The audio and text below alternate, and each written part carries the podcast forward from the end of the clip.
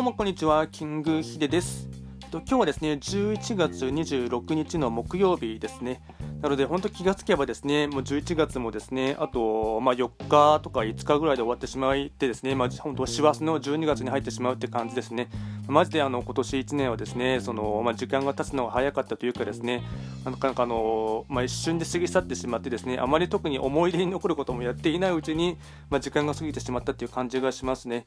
で、今日ですね、話していきたいテーマとしてはですね、えっとまあ、速報で、まあ、入ったニュースのことなんですけども、まあのまあ、サッカー界のですね、まあ、本当、まあ、スーパースターのですね、えっと、アル元アルゼンチン代表のですね、ディエゴ・マラドーナ選手がですね、えっと、日本時間なのかアルゼンチンの時間なのかちょっとわからないですが、えっと、25日付でですね、えっと、心臓発作のためですね去年60歳で亡くなってしまったそうですね。なので、まあ、本当、まあ、うんまあ、スーパースターでしたので、まあ、あのその速報のニュースを見たときはですね、まあ、少しびっくりしましたね。でやはり僕はですねそのマラドーナとはですね結構すごいあの、まあ、大好きな選手の一人でしてあの、まあ、僕、まあ、あの小学校と中学生の時にですねサッカーをやっていたのでなのでですねあの、まあ、サッカー選手ですねあの、まあ、もちろんその、まあ、マラドーナがですね全盛期の頃っていうのはもう知らないというかですね本当に幼い小さい頃でしたのであのまあもちろん全盛期の頃っていうのは知らないんですけども、まあ、その後のですねいろいろ DVD とかですねビデオとかで、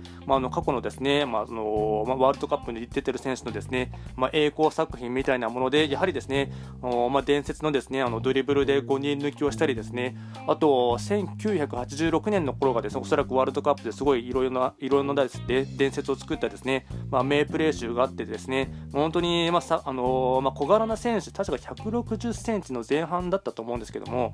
あんな小柄な選手がですねめちゃくちゃ体幹が強くてですねでドラブドリブルの,、まあ、のキレとですねあとスピードがあってですねであとシュート力もあるっていうですね、まあ、本当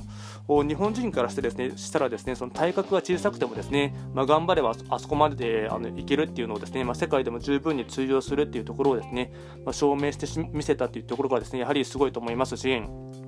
あと、やはりその、まあ、強国のアルゼンチンっていうのを確か優勝にも導いたかと思うんですね、彼は。あと、自分のその、まあ、当時所属していたあの、まあ、クラブチームでもですねかなりあの、まあ、活躍していらっしゃってですね、まあ、本当にレジェンドでしたので、まあ、まさにその、まあ、ご冥福をお祈りいたしますっていう感じなんですけどもただそのサッカー選手としてはすごいめちゃくちゃ輝いていたっていう印象があるんですけどもただその引退してからはですねなかなかそのやっぱりあの、まおそらく今の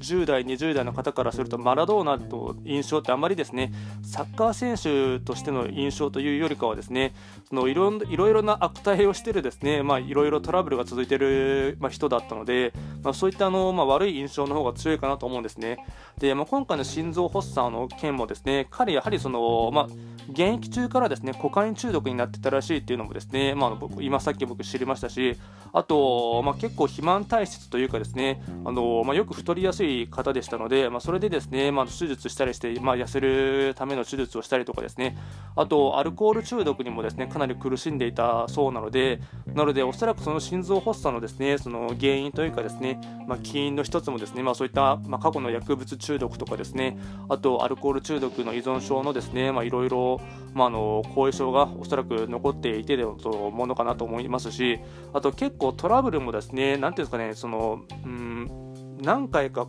離婚もしてますよね。あと、その実際に結婚していなくてもですね、あと今、ちらっと見たニュースなので、ちょっとあの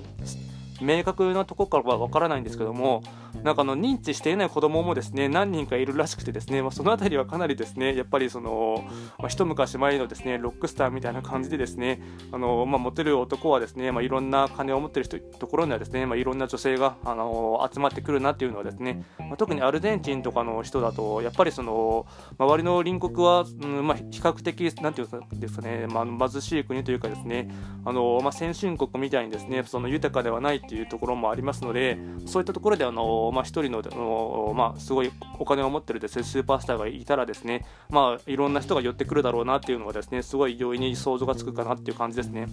ただあの